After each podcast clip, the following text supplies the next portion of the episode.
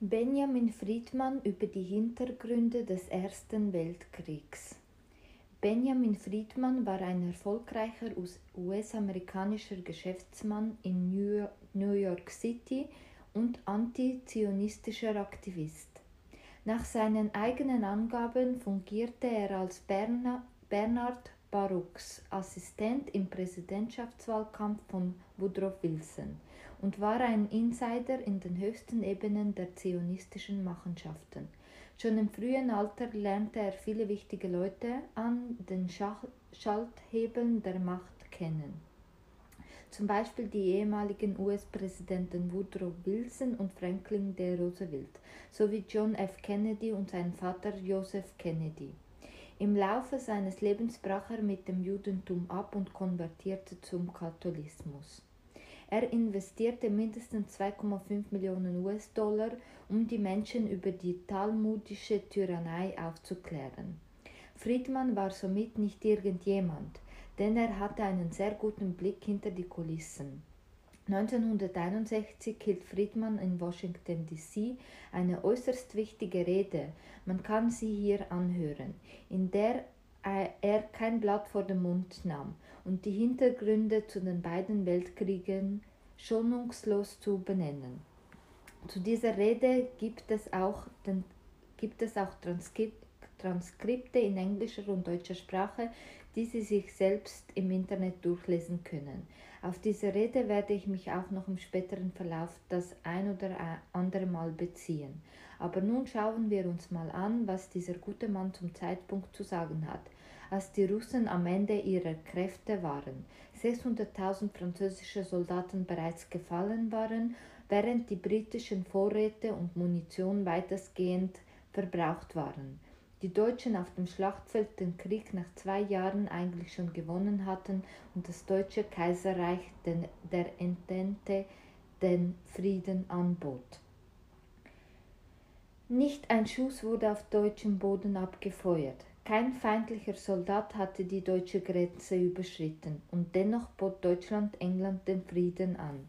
Einen Frieden, den Juristen Status quo ante nennen, was so viel bedeutet wie lasst uns, lasst uns den Krieg beenden und lasst alles so sein, wie es vor dem Krieg war. England zog dies im Sommer 1916 ernsthaft in Erwägung. Sie hatten keine andere Wahl. Sie konnten entweder das großzügige Friedensangebot Deutschlands annehmen oder, oder den Krieg bis zur vollständigen Niederlage fortführen. Doch dann wandten sich die deutschen Zionisten an das britische Kriegskabinett und sagten, seht her, ihr könnt diesen Krieg doch noch gewinnen, ihr dürft nicht aufgeben. Ihr braucht auf das deutsche Friedensangebot nicht einzugehen. Wenn die USA als eure Verbündeten in den Krieg eintreten, könnt ihr diesen Krieg gewinnen.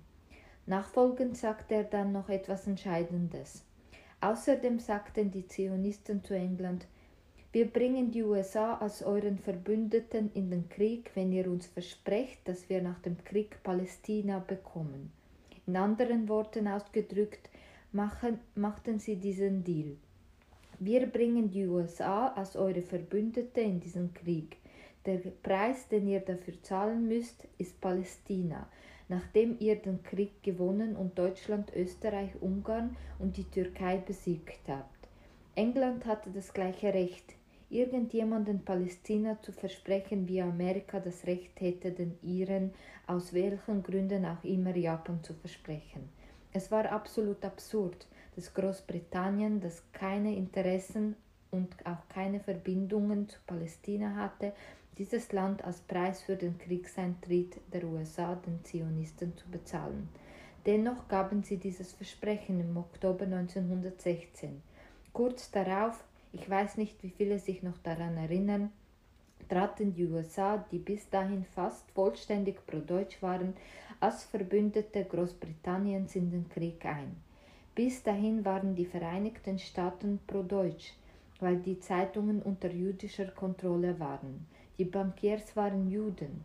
Die Massenmedien in diesem Land waren unter jüdischer Kontrolle und die Juden selbst waren pro-deutsch, weil viele von ihnen aus Deutschland kamen. Sie wollten, dass Deutschland den Zaren besiegt. Die Juden hassten den Zaren, Sie wollten nicht, dass Russland den Krieg gewinnt. Diese jüdischen Bankiers, deutsche Juden wie Kuhn Loeb und andere Großbanken weigerten sich, England und Frankreich auch nur, einen Dollar zu auch nur mit einem Dollar zu unterstützen. Sie sagten, solange England und Frankreich Verbündete Russlands sind, gibt es nicht einen Cent. Aber sie pumpten Geld nach Deutschland. Sie kämpften an Deutschlands Seite gegen den Zar, um das zaristische Regime zu brechen. Doch diese gleichen Juden ließen sich plötzlich auf einen Handel mit England ein, als sie die Möglichkeit sahen, Palästina zu bekommen. Auf einmal veränderte sich in den USA alles, was alles wie, einen, wie eine Ampel, die von Rot auf Grün schaltet. Alle Zeitungen, die bis eben noch pro-deutsch waren, schwenkten um wo diese den Menschen noch erzählten, wie schwer es doch die Deutschen im Kampf gegen die Briten in kommerzieller und anderer Hinsicht hätten, waren die Deutschen plötzlich nicht mehr die Guten. Sie waren von nun an Schurken, Hunen, würden Rote Kreuzschwestern äh, erschießen und kleine Babys die Hände abhacken. Kurz darauf erklärte Präsident Wilson Deutschland den Krieg. Die Zionisten in London telegrafierten in die USA zu Richter Brandeis mit der Aufforderung, bearbeiten Sie Präsident Wilson. Wir bekommen von England, was wir wollen. Bringen Sie Präsident Wilson dazu, in den Krieg einzutreten. Und das geschah dann auch. Auf diese Weise traten die USA in den Krieg ein. Nachdem wir in den Krieg eingetreten waren, gingen die Zionisten nach London und sagten, wir haben unseren Teil der Abmachung erfüllt. Gebt uns etwas Schriftliches, das uns zeigt, dass ihr euren Teil der Abmachung einhaltet und wir Palästina bekommen, nachdem ihr den Krieg gewonnen habt. Da sie, die Zionisten, nicht, nicht wussten, ob der Krieg noch ein oder noch weitere zehn Jahre dauern würde, wurde ein Schriftstück in Form eines Briefes verfasst. Dieses Schriftstück wurde die Balfour-Deklaration genannt. Die Balfour-Deklaration war nichts anderes als das Versprechen Englands, den Zionisten das zu zahlen, worauf sie sich beide für den herbeigeführten Kriegseintritt der USA geeinigt haben. Dieser Ausschnitt aus seiner Rede hat es schon in sich. Friedmanns Aussagen fügten sich nahtlos an jene an, die Max Nordau vom Zionistenkongress bereits 1903 tätigte, als England den Zionisten das Land Uganda versprochen hatte. Die Balfour-Deklaration wurde nach dem damaligen britischen Außenminister Arthur James Balfour benannt. Diese Deklaration schrieb Balfour am 2. November 1917 an, no an Lord Rothschild in Form des folgenden kurzen Briefes.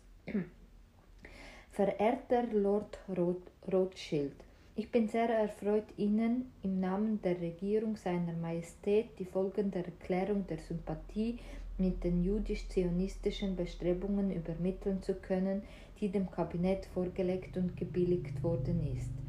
Die Regierung seiner Majestät betrachtet mit Wohlwollen die Errichtung einer nationalen Heimstätte für das jüdische Volk in Palästina und wird ihr Bestes tun, die Erreichung dieses Zieles zu erleichtern, wobei wohlverstanden nichts geschehen soll, was die bürgerlichen und religiösen Rechte der bestehenden nichtjüdischen Gemeinschaften in Palästina oder die Rechte und den politischen Status der Juden in anderen Ländern in Frage stellen könnte.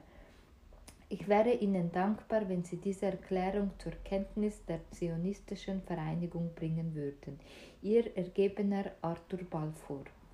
Nach diesen Informationen stellten sich mir zwei grundlegende Fragen. Die erste Frage war, warum die, der Brief ausgerechnet an Lord Rothschild adressiert war und nicht an Chaim Weizmann, welcher zu diesem Zeitpunkt eigentlich der Vorsitzende der englischen Zionistenvereinigung war.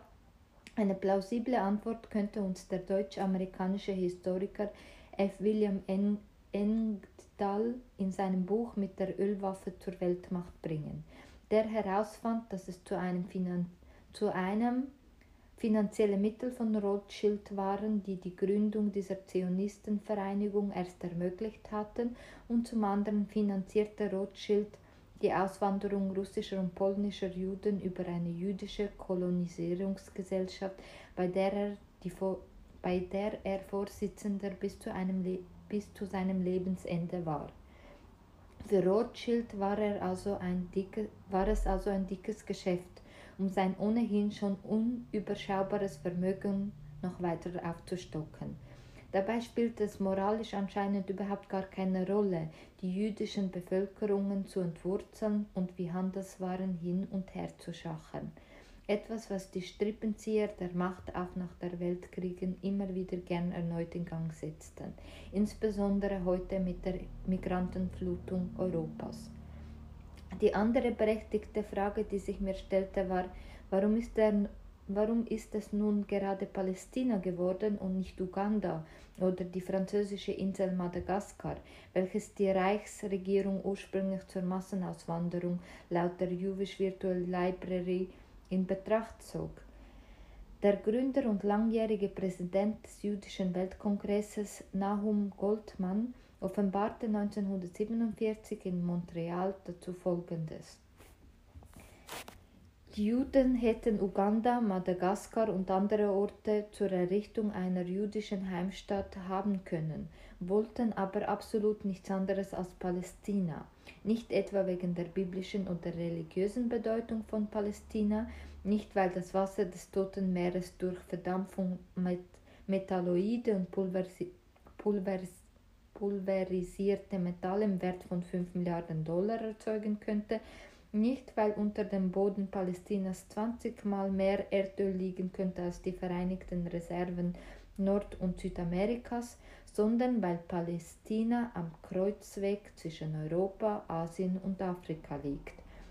Weil Palästina das wahre Zentrum der weltweiten politischen Macht darstellt, das strategische militärische Zentrum zur Kontrolle der Welt. Auch William Engdahl kommt zu ähnlichen Erkenntnissen, wenn er schreibt, dass die geografische Lage des Landes strategisch eine sehr wichtige Rolle spielt. Zum einen gibt es hier die See Seeverbindung nach Indien, zum anderen hat Palästina eine besondere Stellung zwischen den der Türkei abgenommene, abgenommenen erdölreichen Ländern des Nahen Ostens. Welche Bedeutung große Erdwo Erdölvorkommen finanziell und wirtschaftspolitisch haben, muss an dieser Stelle, glaube ich, nicht mehr groß erörtert werden. Halford Mackinder, ein britischer Geograf, Mitbegründer der London School of Economics und Erfinder der sogenannten Geopolitik, reiht sich hier bestätigend ein, als er sich zur Wahl Palästinas wie, folgendes äußerte, wie folgt äußerte. Wenn die Weltinsel unweigerlich der Hauptsitz der Menschheit auf diesem Erdball ist und wenn Arabien als Durchgangsland zwischen Europa und Indien und zwischen dem nördlichen und südlichen Herzland der Weltinsel zentrale Bedeutung hat, dann kommt der Zitadelle auf den Hügeln Jerusalems im Hinblick auf die große Politik eine strategisch wichtige Position zu. Sie unterscheidet sich nicht wesentlich von der idealen Lage Jerusalems im Mittelalter oder seiner strategischen Position in der Antike zwischen Babylonien und Ägypten. Der Suezkanal führt den umfangreichen Verkehr zwischen Europa und Indien und liegt unmittelbarer Reichweite einer in Palästina stationierten Armee. Schon wird in der Ebene von Jaffa an der Eisenbahnverbindung zwischen dem südlichen und dem nördlichen Herzland gebaut. Mackinder, für, dies, für dessen Expertise die Denkfabrik Royal Institute of International Affairs gegründet wurde, entwickelte zudem die Anschauung von Herzland und der Weltinsel Osteuropa und Russland bildeten nach seiner Theorie das Herzland, wohingegen Eurasien die Weltinsel darstellen sollte. So ist seine vorherige Aussage dahingehend zu verstehen, dass Osteuropa und Eurasien die Schlüssel zur Herrschaft über die Welt darstellen. Dies hat er auch nach dem Ersten Weltkrieg dann unumwunden noch einmal knapp auf den Punkt gebracht. Wer Osteuropa beherrscht, der beherrscht das Herzland. Wer das Herzland beherrscht, der beherrscht die Weltinsel, wer die Weltinsel beherrscht, der beherrscht die Welt. Für solch offene Worte führender Zionisten und ihrer Marionetten sowie Überläufern wie Friedmann können wir nun dankbar sein, schließlich öffnen sie uns all die Augen für die Wahrheit.